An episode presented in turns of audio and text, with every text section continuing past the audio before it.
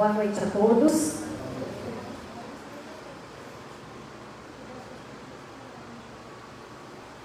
É, a direção da casa pede para mais uma vez avisar sobre é, os itens da cesta básica das gestantes que nós estamos precisando. É, as doações podem ser deixadas aqui na secretaria de segunda a sexta-feira, no horário de 13 às 17 horas, ou nos dias das palestras, às segundas às sextas, ali no nosso cesto que fica na recepção, tá? Os itens são é, feijão, açúcar, farinha de mandioca, farinha de trigo, fubá, leite e arroz. Vamos dar início à nossa palestra da noite de hoje. O tema é afetos e desafetos. E o orador será nosso irmão Ricardo Mendonça. A página é a mensagem 159 do livro Fonte Viva de Chico Xavier, pelo Espírito de Emmanuel. Na presença do amor, aquele que ama a seu irmão está na luz, e nele não há escândalo. João capítulo 2, versículo 10. Quem ama o próximo sabe, acima de tudo, compreender. E quem compreende sabe livrar os olhos e os ouvidos do venenoso visco do escândalo, a fim de ajudar em vez de acusar ou de servir. É necessário trazer o coração sob a luz da verdadeira fraternidade, para reconhecer que somos irmãos uns dos outros, filho de um só Pai. Enquanto nos demoramos na escura fase do apego exclusivo a nós mesmos, encarceramos-nos no egoísmo e exigimos que os outros nos amem. Nesse passo infeliz, não sabemos querer senão a nós próprios, tornando-os semelhantes por instrumentos de nossa satisfação. Mas se realmente, realmente amamos o companheiro de caminho, a paisagem de vida se modifica, uma vez que a claridade do amor nos banhará a visão. Ama, pois, e assim como a lama jamais ofende a luz, a ofensa não mais te alcançará. Saberás que a miséria é fruto da ignorância e auxiliarás a vítima do mal, nela encontrando o próprio irmão necessitado de apoio e entendimento. Aprenderás a ouvir sem revolta ainda mesmo que o crime te procure os ouvidos, e cultivarás a ajuda ao adversário, ainda mesmo quando te vejas dilacerado, porque o perdão com esquecimento absoluto dos golpes recebidos surgirá espontâneo em teu espírito, assim como a tolerância aparece natural na fonte que acolhe no próprio seio as pedras que lhe atiram. Ama e compreenderás. Compreende e servirás sempre mais a cada dia, porque então permanecerás sob, sob a glória da luz, inacessível a qualquer incursão das trevas.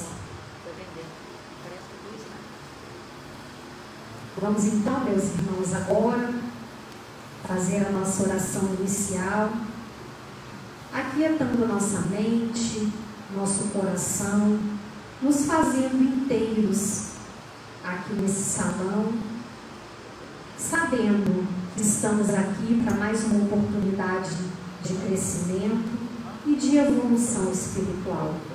Te agradecemos, Pai amado que é soberanamente justo, bom e misericordioso. Te pedimos paz, te pedimos esperança em dias melhores. Que assim seja, graças a Deus.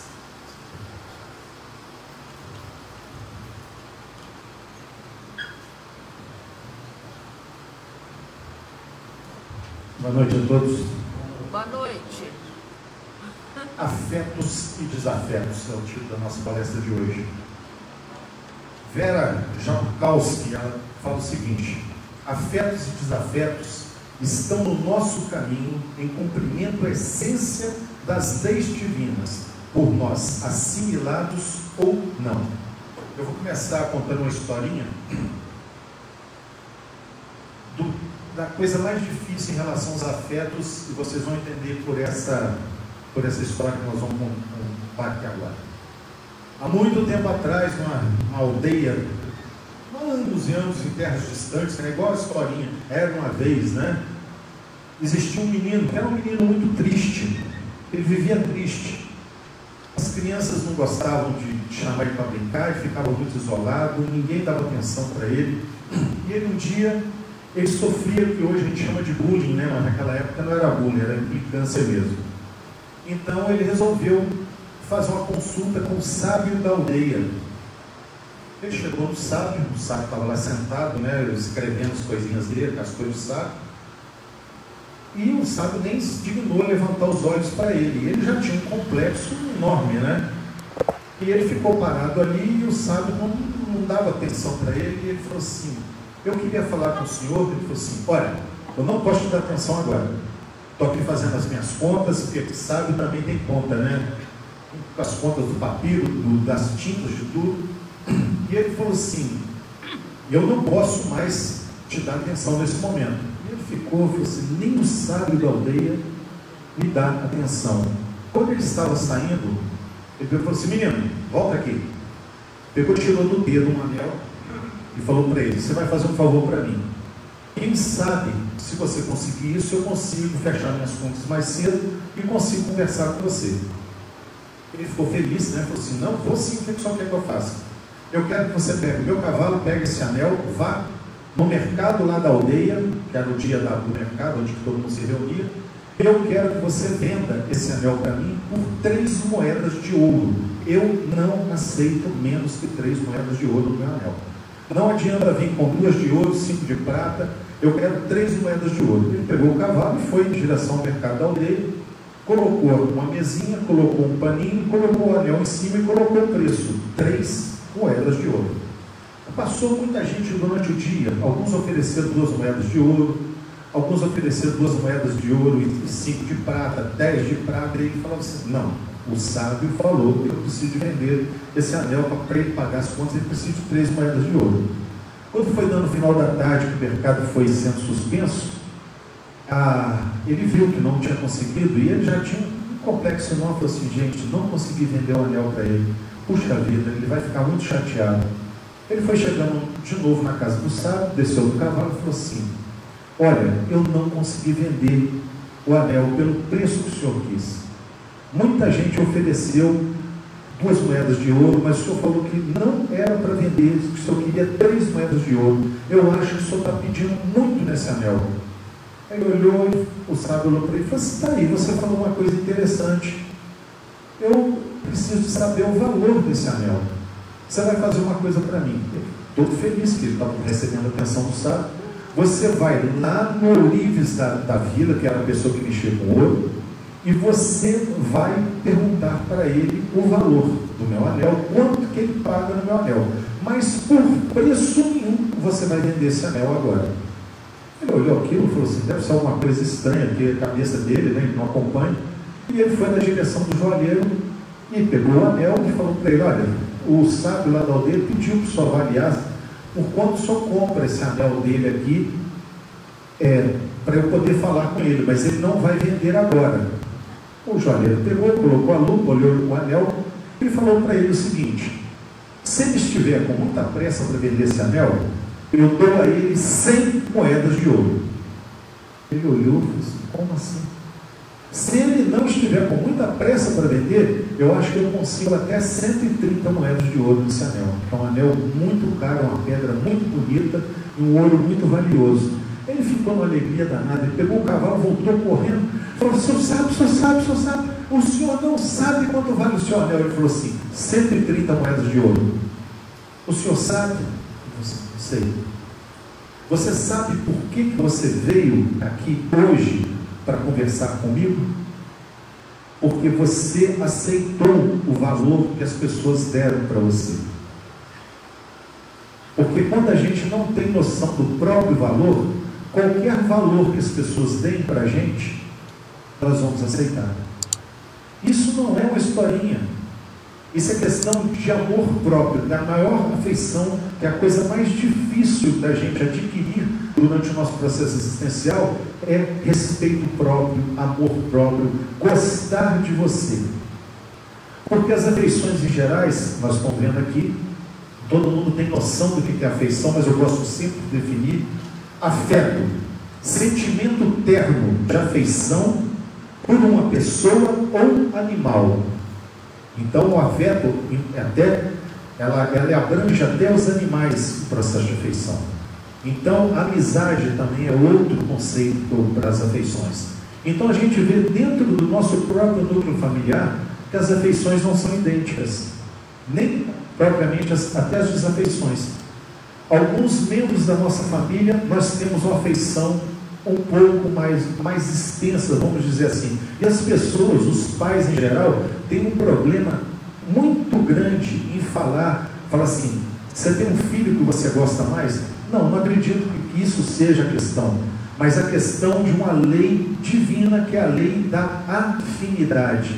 A gente tem afinidade maior, às vezes, com o filho numa determinada questão, do que você tem com outro, em outro tipo de questão. Então você, você não tem, é, não são pessoas distintas, são pessoas diferentes. Então as afeições são diferentes. As afeições são diferentes. E não é necessário que a gente negue esse tipo de coisa. Às vezes você tem uma afeição sobre determinado aspecto com a sua mãe e o outro com seu pai. Ou então desafeições sérias. Porque o nosso núcleo familiar ele foi constituído justamente para isso nós temos as pessoas afins e temos os familiares, algumas famílias.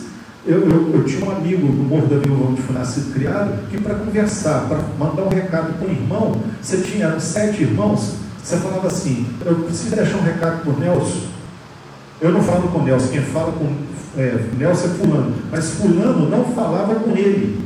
Então ele não podia dar o recado para ele para dar para o outro. Era um, uma briga de, de escuro aquela casa. Então, uma desafeição, você nota que são realmente pessoas completamente antagônicas vivendo no mesmo núcleo familiar. E isso está atrelado à lei divina de desenvolvimento moral. Onde eu sempre vou é, olhar aquele parente mais difícil como se eu tivesse que evitá-lo, quando é o contrário. Né? Quando é o contrário. A gente tem que essa convivência forçada que foi pela constituição desse núcleo familiar, com o qual nós concordamos. O Sinésio, um orador espírito que acho que as pessoas aqui conhecem, ele fala que a história dos processos reencarnatórios são histórias de mentira e traição. A primeira vez que eu escutei isso, são palavras fortes, mas é verdade. A gente, é aquela coisa, né? Eu não pedi para nascer aqui, ninguém vai falar isso, né? Nós imploramos para nascer. Nós de joelho, choramos imploramos por essa oportunidade. E quando ela vem, a gente aceita qualquer coisa. A semelhança daquele cara que está desempregado, que fala para a gente assim: que, que, você, é, que tipo de trabalho você quer? Ele fala o quê? Qualquer coisa. Uma semana depois, o qualquer coisa já não serve. Já começa a criar o problema. Esquece do desemprego e já começa a falar mal do posto de trabalho. Então, o nosso núcleo familiar, ele foi acordado. Ele foi acordado, não foi, com raríssimas exceções, existem imposições que são em prol do desenvolvimento de cada espírito que está ali. Então, esse núcleo familiar, se você dá a sorte de ter um núcleo familiar onde as pessoas se interessam pelas outras, é um núcleo familiar mais pacificado, é uma beleza, porque você lidar com quem é, são suas pessoas afins, se eu estou falando com a senhora e a senhora concorda com tudo que eu estou falando aqui, eu vou achar a senhora a pessoa mais simpática do mundo. Mas se cada coisa que eu falar, a senhora levanta o dedo e fala assim, eu não concordo. E pode ter razão, às vezes, na discordância. Discorda uma vez, muito bem, discorda duas vezes. Aquele que discorda da gente cinco vezes é o quê? É um saco, né? Antipático. É, nossa, pessoa insuportável. Mas por quê? É antagônica ao nosso processo de afinidade. Então, Eu, eu já vi muita gente falando isso, assim, tem, e, e, não é só muita gente não. Às vezes a gente mesmo tem esse tipo de pensamento. Vontade de chutar o pau da barraca. Quem que nunca teve essa vontade aí, gente? A vontade de chutar o pau da barraca. Só que tem uma coisa: quando você chuta o pau da barraca, você esquece que você está dentro da barraca. Não há plano B para a família. Não existe plano B para a família. É só o plano A. Aquela família está instituída, Obrigada. aquela família é onde você melhor vai exercer as suas, as suas atividades, o seu desenvolvimento moral, intelectual, espiritual está atrelado àquilo ali, o que não quer dizer que essas dissoluções não aconteçam. Claro está, hoje até uma certa normalidade.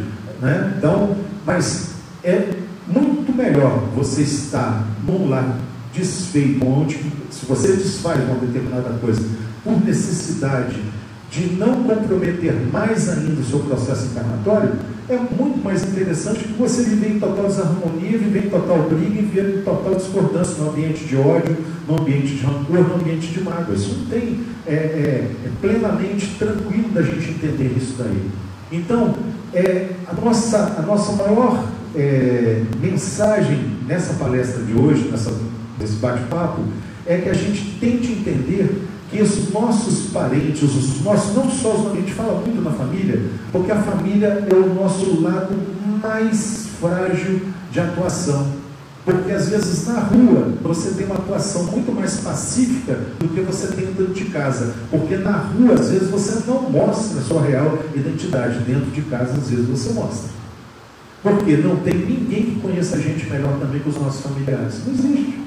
Não existe ninguém que conheça melhor que a gente. E às vezes alguns são, beiram a crueldade em apontar o dedo na nossa direção e falar assim: você é desse jeito. Eu acho às vezes que às vezes até tem necessidade que muitas pessoas não se reconhecem daquela forma.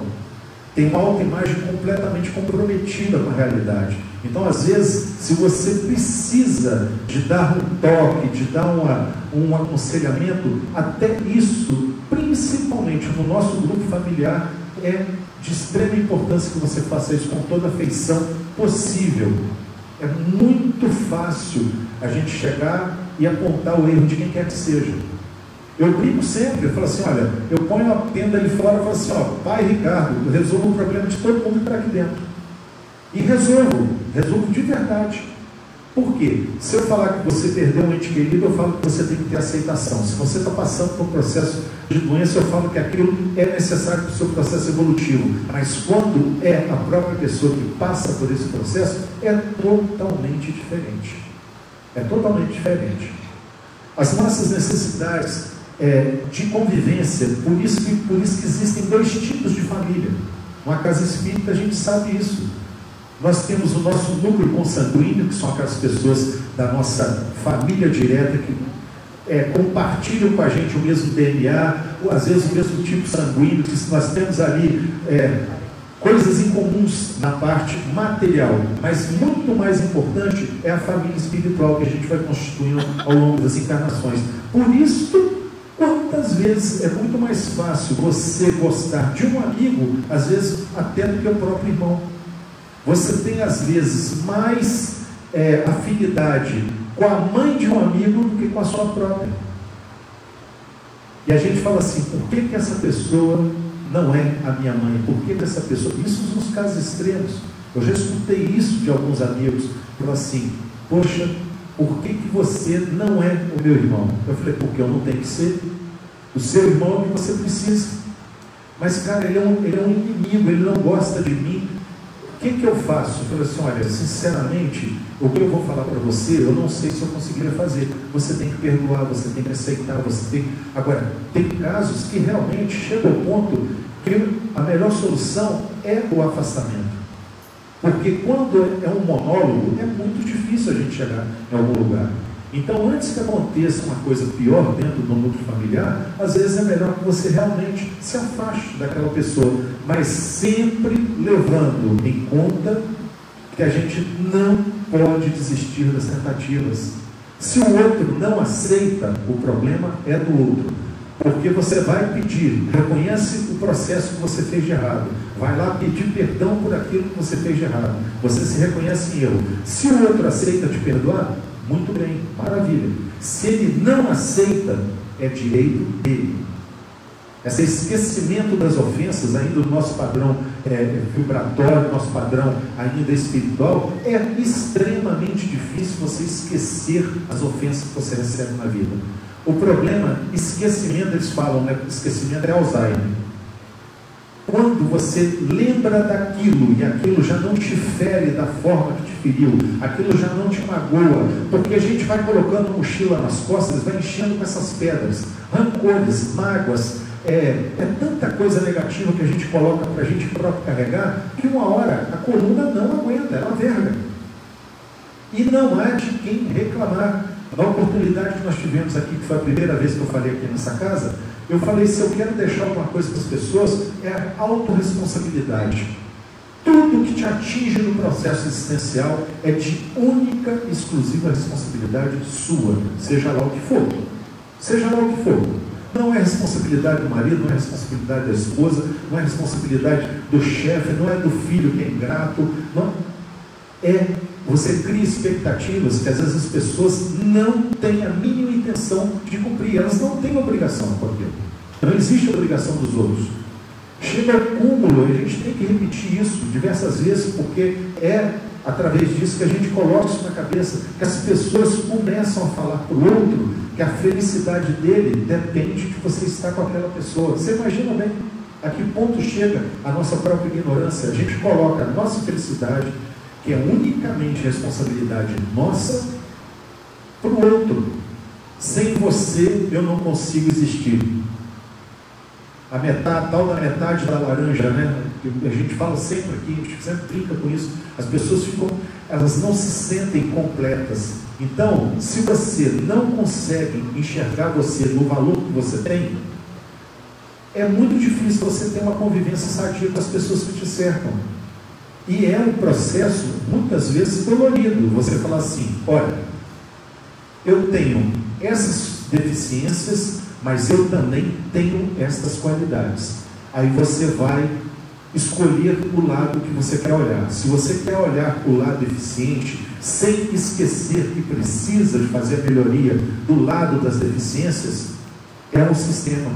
Eu brinco, a pessoa fala assim, fazer aquela autoanálise né, para a reforma íntima, tanta coisa que falam a respeito disso. Você tem que olhar para você mesmo e se ver. Então a pessoa tem que estar preparada para isso. Tem que ter um mínimo de preparo psicológico. Porque se você for ser realista com você, quando você for analisar o que, que a gente tá, tem para andar nesse caminho, pode ser desanimador. E não é para ser. É muito ao contrário. A gente tem que olhar o que já caminhou e falar o seguinte: olha, a gente conseguiu andar, a gente conseguiu fazer. É, eu sei que o passado ele não pode ser lugar de residência, mas ele deve ser lugar de referência.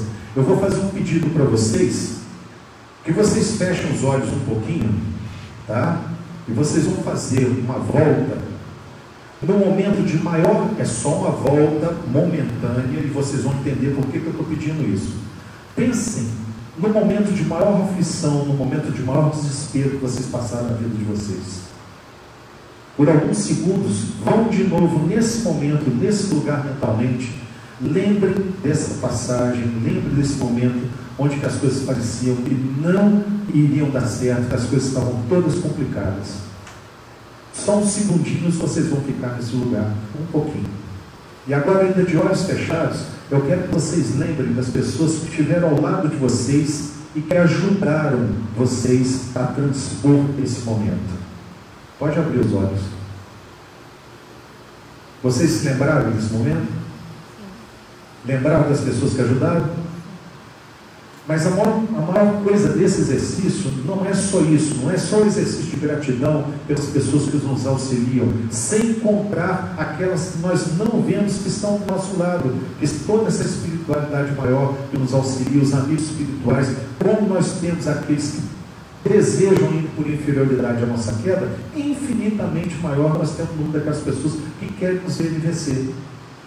Agora, o mais importante de tudo isso é que vocês foram nesse momento de aflição, visitaram esse momento e fiquem lá, já é passado, mas para mostrar se a gente ultrapassou esse momento, está aqui, a gente consegue vencer qualquer coisa.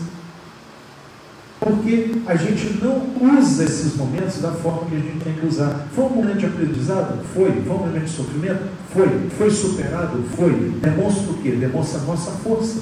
Demonstra a nossa capacidade de superar o obstáculo. Porque o Deus, nosso Pai, não coloca nenhum obstáculo que esteja acima da nossa força. Tem uma expressão, tem uma expressão que eu não sei se é evangélica, mas é uma expressão muito bonita, que Deus não coloca os nossos problemas na distância que as mãos dele não alcançam para nos ajudar. A gente nunca fica longe dessa ajuda. Então, até nesse processo de pedir esse processo de ajuda, é necessário que a gente tenha entendimento. Essa pessoa que está do meu lado hoje, eu preciso de conviver com ela, que eu preciso de fazer acertos. Talvez se eu tivesse noção da minha história anterior em relação a essa pessoa, eu não tivesse nem coragem de olhar nos olhos delas. Esse processo de esquecimento no processo encarnatório é um dos processos mais inteligentes que a gente conhece. Porque se eu conseguisse enxergar naquele irmão que hoje me hostiliza, alguém a quem eu tivesse feito um mal extremamente severo, como é que seria a minha reação em reação a ele? Seria horroroso você conviver com uma pessoa que você na, na que hoje está como sua irmã, que você tivesse cometido um estupro contra aquela pessoa. Você convivesse com um pai que você tivesse um processo anterior assassinado esse pai. É claro que essas situações acontecem. A gente, eu tenho um amigo, eu tenho um amigo que a filha, desde muito pequena, desde muito pequena, ela tem total aversão com a mãe. Ela disputa com a mãe, ela era pequenininha, chegava na frente do espelho e falava assim, eu sou muito mais bonito que você. E tem uma ligação extremamente forte com o pai, mas uma relação completamente conflituosa. Isso só veio agravando. Hoje é uma adulta que fala assim: você é feia, você é velha. E é um conflito, um conflito horroroso. E desses daí a gente vê coisas muito piores, mas também vamos olhar o lado positivo dessas situações nós vemos pessoas completamente afinadas umas com as outras, famílias nas quais as pessoas se ajudam, progridem em conjunto, evoluem em conjunto. Então, que tipo de família eu quero para mim? Qual é o tipo de família? Aquela em que as pessoas podem contar comigo dentro das minhas possibilidades, que eu possa ajudar, que eu tenha boa vontade com elas, que eu tenha um olhar de caridade, um olhar fraterno para aquelas pessoas, defeitos todos nós temos. E é bom que a gente olhe bastante para os nossos, para que a gente realmente tenha um pouco de misericórdia no julgamento que a gente faz de terceiros. Que não nos cabe fazer e que nós fazemos com total tranquilidade. Meu dedo está sempre apontado em direção ao outro mas esquecendo que aquilo ali que eu estou fazendo julgamento em relação ao outro, eu posso ter cometido coisas infinitamente piores do que essas. Então hoje a gente enfrenta um processo de pandemia que se ele não mostrou para a gente que nós somos totalmente interdependentes uns dos outros, nada vai nos demonstrar. Nós ficamos isolados. Foi um processo bom ficar isolado dos outros? De jeito nenhum, né? Então, as coisas mínimas que a gente tinha com certeza era o olhar do outro, um abraço, um carinho, essas coisas nos foram retiradas momentaneamente para que a gente realmente desse valor a essa convivência. Hoje, as casas espíritas estão voltando com as palestras é, presenciais. Então, esse ambiente que antes estava restrito a, a, ao ambiente digital, como faz falta para a gente estar presencialmente dentro do centro, não faz falta? Para quem está aqui na frente, é, e diversas outras pessoas que estão nesse processo de divulgação, é essencial você ter esse feedback do olhar das pessoas que estão aí, porque uma tela de computador é completamente impessoal. Você não sabe o que está acontecendo do outro lado, você não tem como medir a reação das pessoas, você não tem como é, entender o processo do que você está falando, como que aquilo ali está atingindo as outras pessoas. Então eu acho que já é, muita, é mais do que hora da gente acordar para a necessidade da gente ter um pouco mais de gentileza com as pessoas, no geral, Não custa nada um bom dia, um sorriso, abrir a porta para alguém, esperar, dar o seu lugar na fila, esperar o carro passar. Então a gente vê no, no, dia a dia uma série de oportunidades que são coisas pequenas, que não custam dinheiro, não matam ninguém de fazer, de você agradecer, passar pelo porteiro, cumprimentar, porque muitas vezes as pessoas são totalmente ignoradas não são reconhecidas. Às vezes você passa uma pessoa dessa na rua, um gari que está ali exercendo uma função extremamente necessária, quando você cumprimenta, às vezes a pessoa toma um susto. Ele olha para você e fala, ele falou comigo. Ele falou comigo, essa pessoa falou comigo. E essas são as pessoas que mais precisam desse tipo de carinho. Que você converse, que você fale. É, é um policial que está ali, cumprimenta, deseja um bom trabalho. Eu vejo essas coisas mudando, eu vejo mesmo, eu vejo muita gente é hoje é, dando importância para esse tipo de, de, de atitude, de você agradecer. Vejo muito gratidão, gratidão, gratidão, mas eu tenho um, um pouco de ranço disso aí. Tudo gratidão, gratidão. Falei, tá bom, antes do que sem gratidão, porque a gente tem que trocar a nossa cultura de reclamação pela cultura de gratidão. Aprender a olhar as coisas que estão ao nosso redor, ver é tanta coisa bonita e os nossos olhos sempre seguem a direção da feiura. É sempre isso que nossos olhos acompanham. A nossa boca está sempre carregada de coisa negativa. Quando eu for distinguir alguma coisa no, meu semelhante, eu não escolho distinguir o que ele tem de bom. Parece um problema falar que a pessoa é inteligente, que a pessoa é legal. É, é um conflito. É um conflito. Você quer destacar aquilo que ele tem de negativo. Você junta Está chegando, nossa, passa rápido demais a conta, né? Então, é, os nossos processos de afeição e desafeição, eles são processos necessários à nossa evolução moral e espiritual.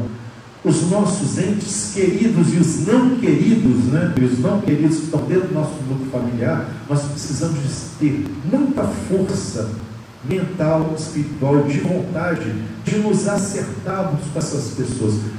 De repente a gente não vai conseguir gostar deles igual gosta dos outros, mas de não ser totalmente antagônico, de não vibrar negatividade, já é o começo. De não sempre, quando se referir à imagem daquela pessoa, está carregada de rancor, está carregada de mágoa, de desafeição.